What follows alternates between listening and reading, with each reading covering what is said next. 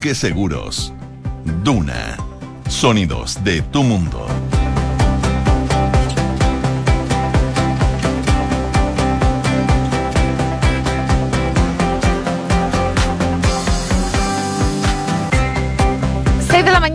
Con 30 minutos. Muy buenos días, ¿cómo están ustedes? Bienvenidos a una nueva edición de Antes que nada aquí en Radio Duna, día martes 18 de enero. Les cuento qué nos dice la Dirección Meteorológica de Chile para el día de hoy en la capital. A esta hora 9,2 grados de temperatura. La máxima va a llegar hasta los 28 grados. Va a subir considerablemente más considerando lo que pasó el día de ayer. Bastantes nubes, hacía frío frío dentro del verano que estamos teniendo acá eh, en nuestro país. Bueno, y se esperan cielos totalmente despejados también y de a poco van a ir subiendo las temperaturas. Por lo menos de aquí al jueves ya se esperan 30 grados de temperatura y el fin de semana vamos a superar, de hecho, los 30.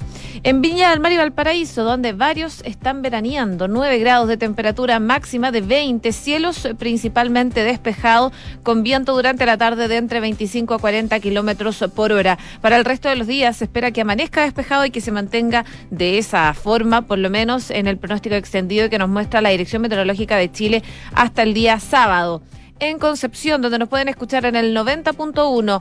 A esta hora, 5 grados de temperatura. La máxima va a llegar hasta los 20 y se esperan cielos principalmente cubiertos durante la mañana. Las nubes se van a mantener, variando nubosidad parcial durante el transcurso de la tarde, pero ya desde mañana comenzaría a amanecer despejado. Y en Puerto Montt, donde nos pueden sintonizar en el 99.7, 4 grados a esta hora, máxima de 19. Cielos despejados durante esta jornada, probablemente durante durante la tarde-noche podrían volver algo las nubes y las precipitaciones mañana, desde mañana durante la tarde, según lo que nos indica la Dirección Meteorológica de Chile, que... Eh, también da cuenta de algunos avisos de probables tormentas eléctricas en las regiones de Arica, Parinacota, Tarapacá y Antofagasta. Eh, también eh, probables tormentas eléctricas en las zonas de las regiones de los ríos y los lagos. Eh, esto a la espera de las precipitaciones que se van a registrar desde mañana, según lo que nos dice Meteo Chile. 6 con 32, hacemos un resumen de las principales noticias que están ocurriendo en Chile y el mundo en los titulares.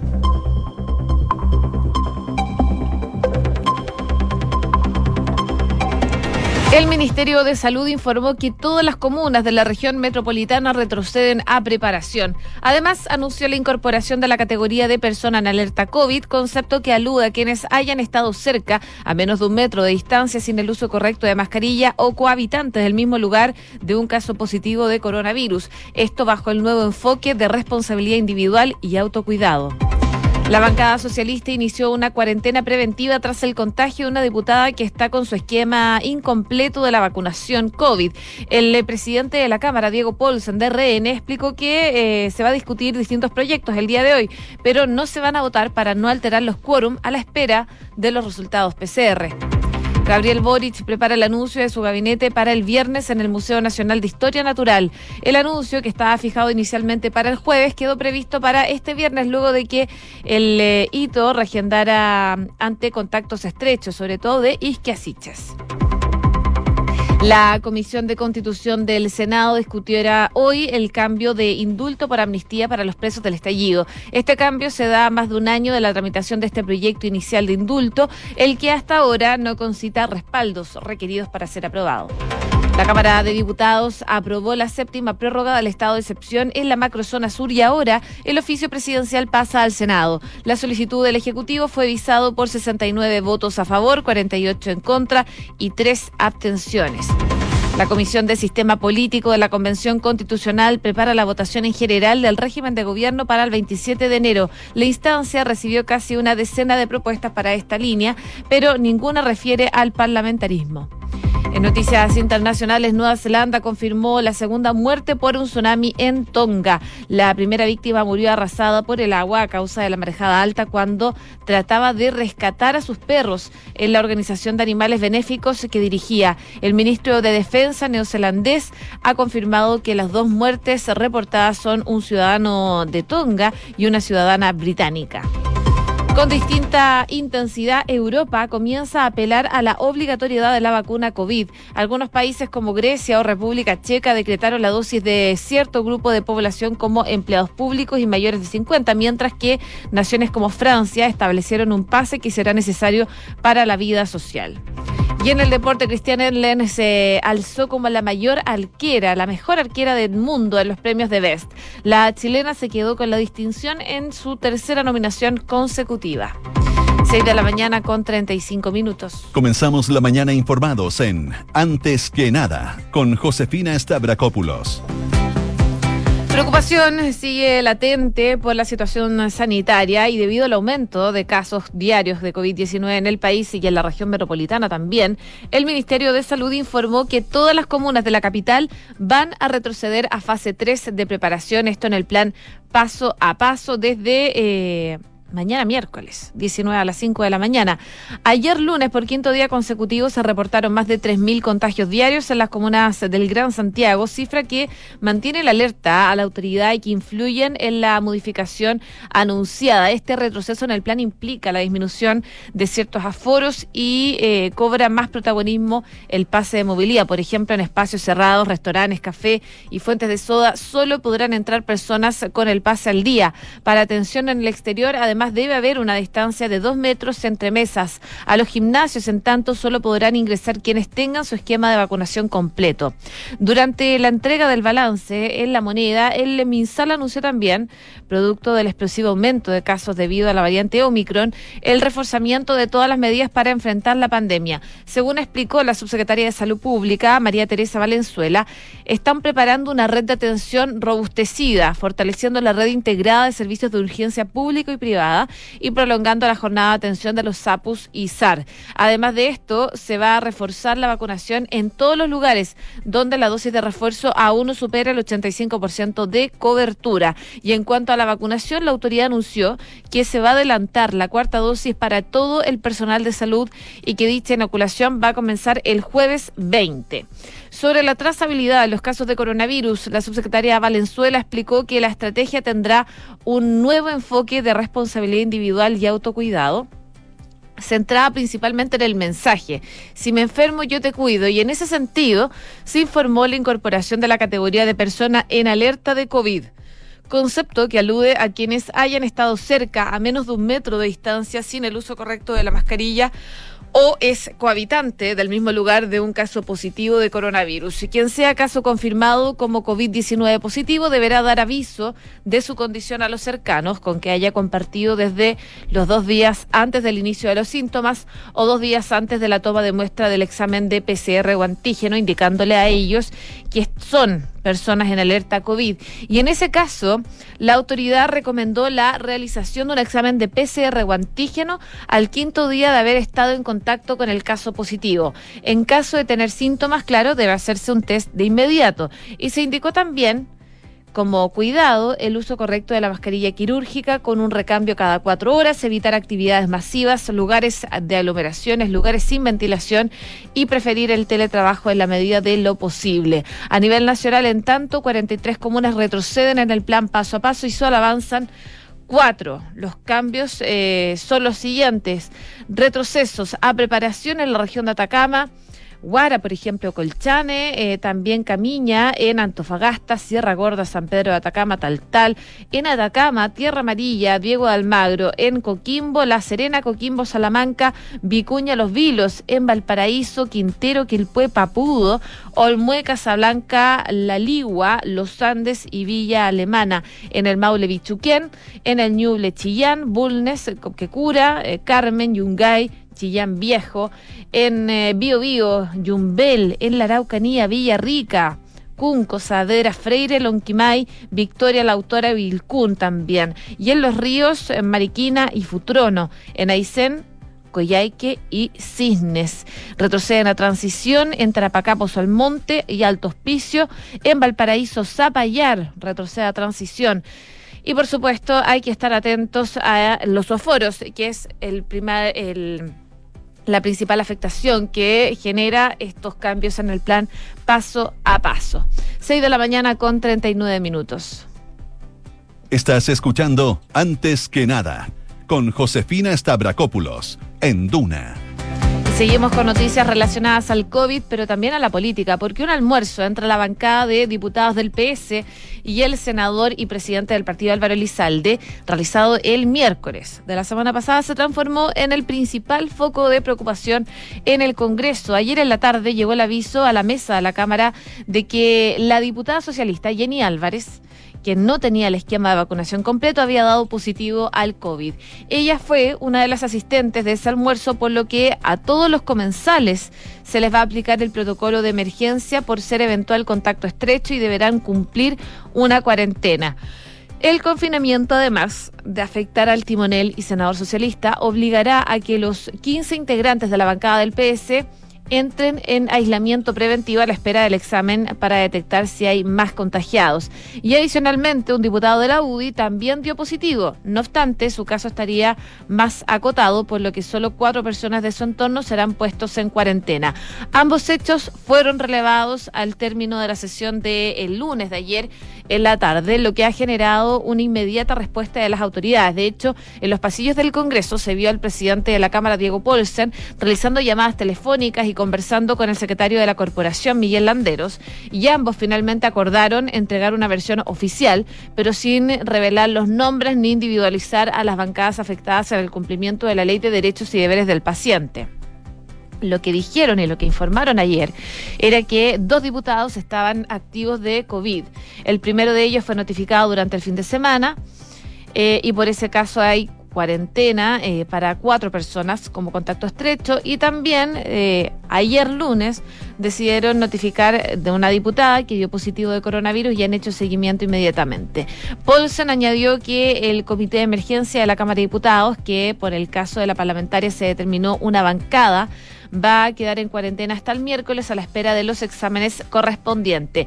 Ambos casos generaron un problema adicional, ya que el martes estaba previsto eh, votar dos reformas de quórum, una que protege a los denunciantes de delitos administrativos y otra que crea un departamento para tratar ciertos delitos en Rapanui. No obstante, debido a la gran cantidad de diputados que no van a poder participar en la sesión, ya no bastaba los simples pareos por lo que los, las votaciones serán propuestas eh, para que se realicen el miércoles, a la espera de que puedan retornar algunos legisladores. Ahora, hay un caso que es especial, porque la diputada Álvarez abrió un debate más profundo, más allá del contagio del COVID-19.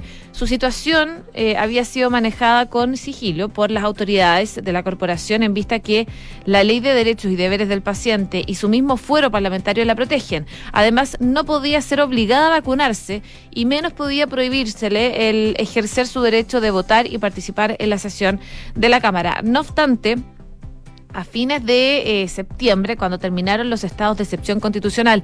Y el Congreso se vio obligado a retomar las sesiones presenciales, la mesa de la corporación había pedido a las bancadas informar si algún legislador no estaba sometido al régimen de vacunas.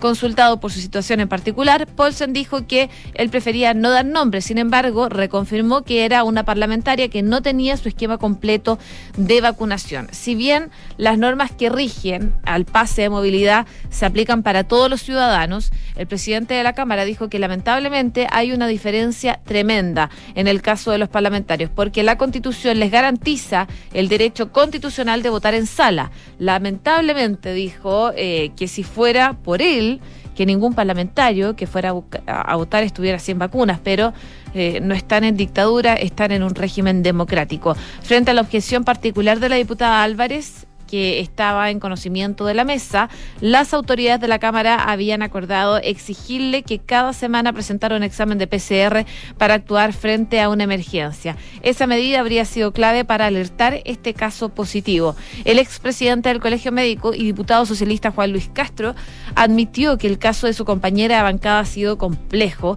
Ella ha tenido una convicción propia que, su, que en su momento el mismo y varios parlamentarios de la mesa le hicieron ver lo improcedente que era mantenerse al margen de la vacunación, entendiendo que la ley hoy no exige la obligatoriedad, pero sí exige a los funcionarios tener un pase de movilidad y esa regla eh, no se está cumpliendo ahí y se lo hicieron ver. Castro dijo que eh, esto terminó siendo una profecía autocumplida.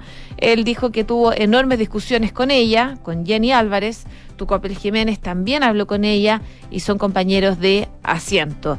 ¿Qué explicación ha dado para no vacunarse? Bueno, eh, dice que les dio argumentación propias de filosofía, de creencias, de ideas muy particulares respecto al virus y la pandemia y no podría ser interpretada de ella en este caso, decía eh, Castro. La parlamentaria socialista en todo caso no ha comentado esto, eh, tampoco a la tercera que le preguntó sobre esta situación, así que bueno, probablemente hoy día vamos a tener más novedades respecto de estos casos de COVID-19 en el Parlamento, pero claro, llama exclusivamente la atención el caso de la diputada socialista Jenny Álvarez que no eh, tiene la vacunación, o por lo menos no tiene vacunación completa, dio positivo el COVID-19 y esto está obligando a que su bancada y el presidente del Partido Socialista entren en cuarentena. 6 de la mañana con 45 minutos. Escuchas antes que nada con Josefina Stavrakopoulos. Duna. Seguimos en la política porque Convergencia Social, Comunes y Unir son parte de las colectividades del Frente Amplio que han asistido a las conversaciones con el presidente electo Gabriel Boric o con su equipo de trabajo más directo. Y el asunto, según lo que dicen en Apruebo Dignidad, es afinar los últimos detalles para el lanzamiento del equipo ministerial el próximo viernes en el Museo de Historia Natural ubicado en el Parque Quinta Normal.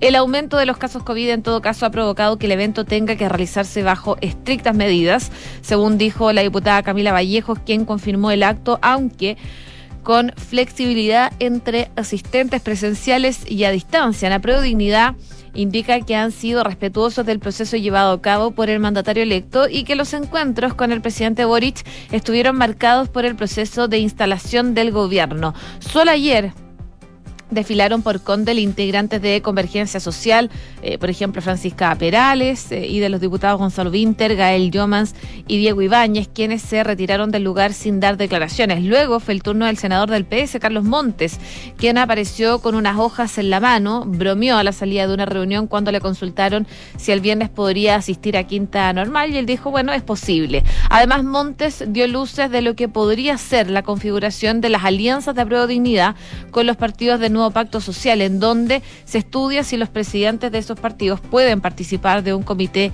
semanal. Pasada las seis de la tarde llegó también la presidenta de Comunes, Caquirós, junto a la diputada electa Emilia Schneider, con eh, quienes también se abordó la composición del gabinete. La semana pasada, la diputada electa Lorena Fríes asistió en representación del Movimiento Unir por el mismo asunto.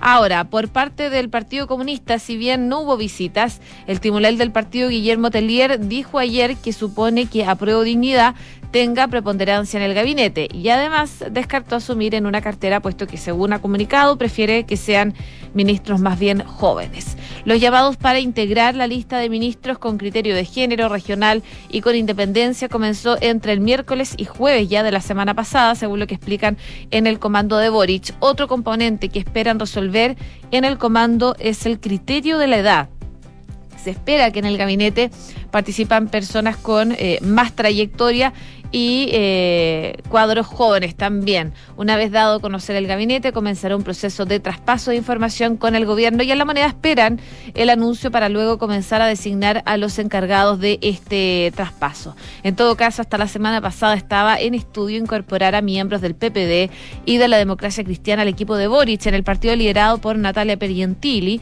que es del PPD, se pasó un mensaje sutil al comando de Boric. En una conversación con Mega la semana pasada, la ex subsecretaria dijo que si Boric cree que la gobernabilidad solo con la dignidad no alcanza y para eso nos quiere invitar, bueno, eh, para eso estamos disponibles. Con todo, en ese partido siguen manteniendo la idea de generar una coalición constructiva con el gobierno de Boric, pero ven que una de las salidas para estar en la toma de decisión es mediante la colaboración legislativa con el próximo gobierno. Así que ya se están generando esas reuniones y el viernes debería hacerse este anuncio de eh, los ministros que van a integrar el gobierno de Gabriel Boric.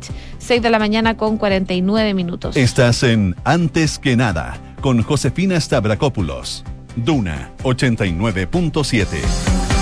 Y sorpresivamente el Senado va a debatir hoy día reemplazar el proyecto de indulto que borra la pena, actualmente en trámite por una ley de amnistía que borra el delito para los denominados presos del estallido o imputados e indagaciones contra los hechos que ocurrieron en octubre del 2019.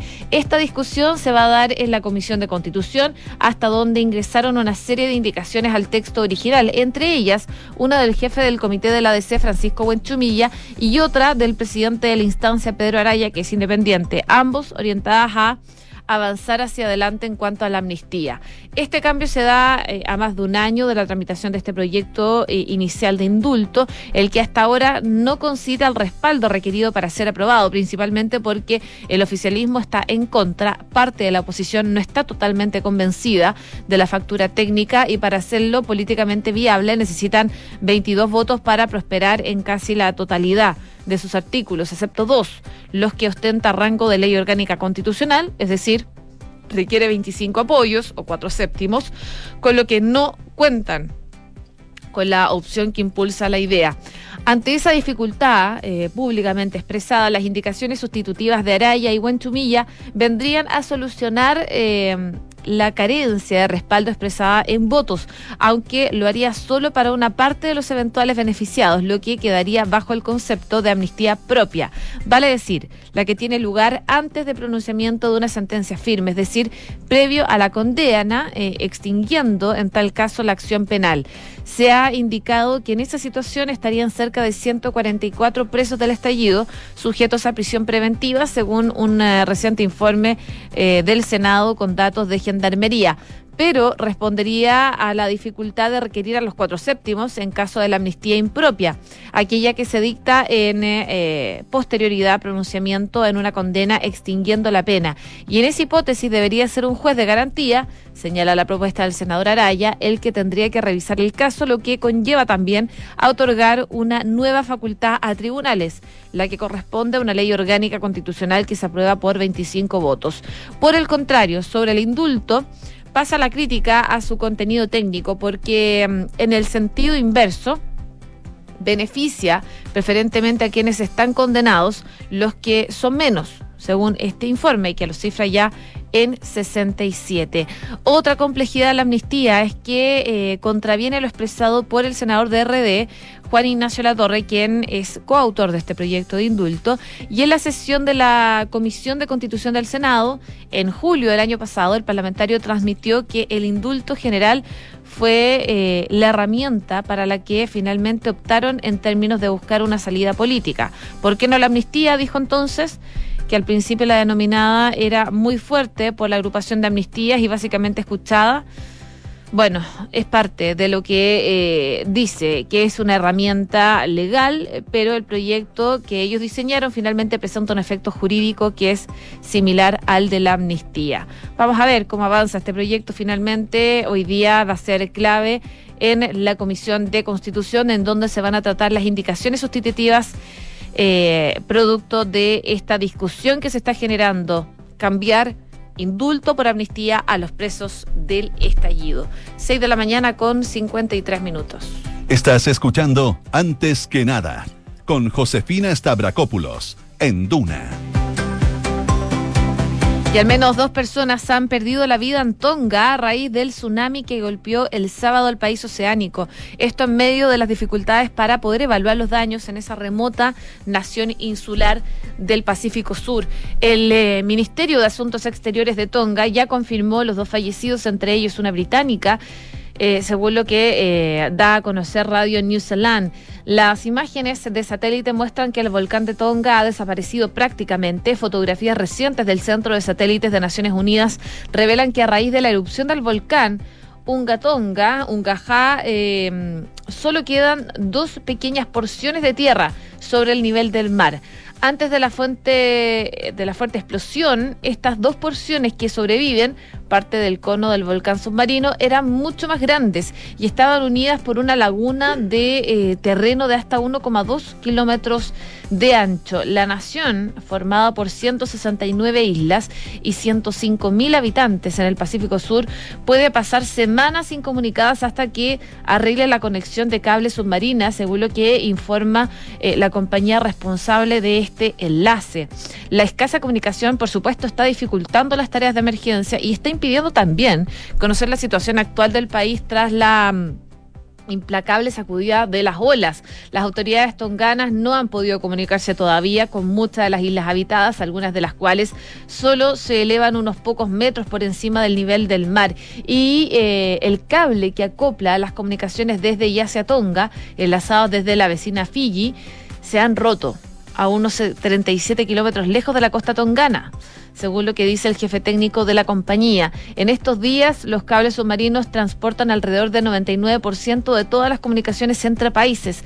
Tonga pasará bastante tiempo con comunicaciones limitadas. Y para iniciar la reparación, lo primero es que llegue un barco que se encuentra actualmente en Papúa Nueva Guinea a unos 2.500 kilómetros de distancia de Tonga, lo que ya da por sí eh, varias semanas de trabajo. El gobierno de Nueva Zelanda ha logrado contactar vía teléfono satelital con algunas autoridades sobre el terreno e informan de daños significativos en la capital, eh, Nuku Alofa, y mm, la principal isla del archipiélago, Tonga Tapu, a 65 kilómetros al sur del volcán que explotó en la tarde del sábado. La violenta erupción del volcán Uga Tonga Juga em, que lanzó vapor, ceniza y unos 20 kilómetros de altura, creen que, eh, bueno, está generando consecuencias. Ya se escuchó esta erupción a cientos de kilómetros de distancia y pudo observarse con claridad desde los satélites en la órbita terrestre.